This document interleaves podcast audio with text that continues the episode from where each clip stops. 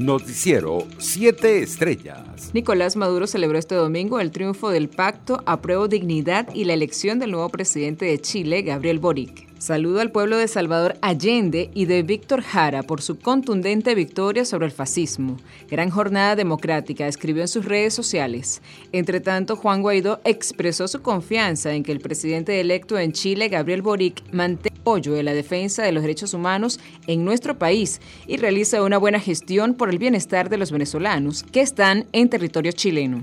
Por su parte, el dirigente de Voluntad Popular y miembro de la plataforma unitaria que participa en los diálogos en México, Freddy Guevara, también felicitó al nuevo mandatario de Chile y recordó un tuit publicado por el dirigente político en 2019, en el cual advertía que el informe de Michelle Bachelet sobre Venezuela es categórico en materia de derechos humanos. En otras noticias, la ministra para la Educación, Yelixe Santaella, aseguró este domingo que más de 700.000 estudiantes de educación básica y media general han sido inmunizados contra el coronavirus en el país. Mientras tanto, Amnistía Internacional rechazó la nueva normativa de México de solicitar visa a los viajeros venezolanos. Es un golpe duro para las personas que huyen de Venezuela debido a la situación de derechos humanos, señaló la directora de las Américas de Amnistía Internacional, Erika Guevara. Por su parte, la alcaldesa de Bogotá, Claudia López, se retrató por orden de la Corte Constitucional de declaraciones que hizo contra los migrantes venezolanos, a los que atribuyó el aumento de la inseguridad en algunos sectores de la ciudad.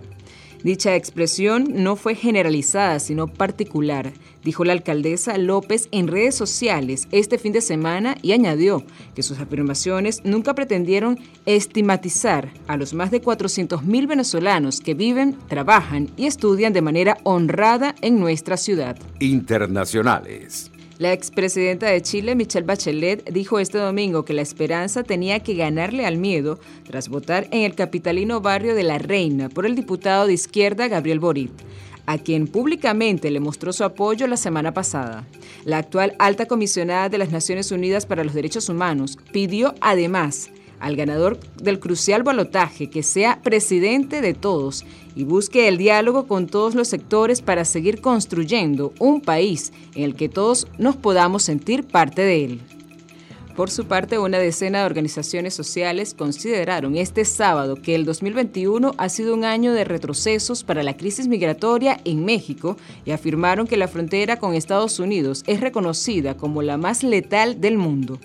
Entre tanto, el principal epidemiólogo del gobierno estadounidense, Anthony Fauci, alertó este domingo de que los hospitales del país se llenarán otra vez de pacientes en las próximas dos semanas por la rápida expansión de la variante Omicron del COVID-19. Si las cosas siguen el camino que se está marcando ahora, en una o dos semanas tendremos nuestros hospitales muy llenos de gente, porque hay muchas personas en este país que pueden recibir la vacuna y no lo han hecho, indicó el médico en una entrevista en el canal NBC. En Francia el gobierno hará todo lo posible para evitar otro confinamiento con la nueva oleada que se viene encima con la variante Omicron, según indicó el ministro de Educación Jean-Michel Blanquer este domingo.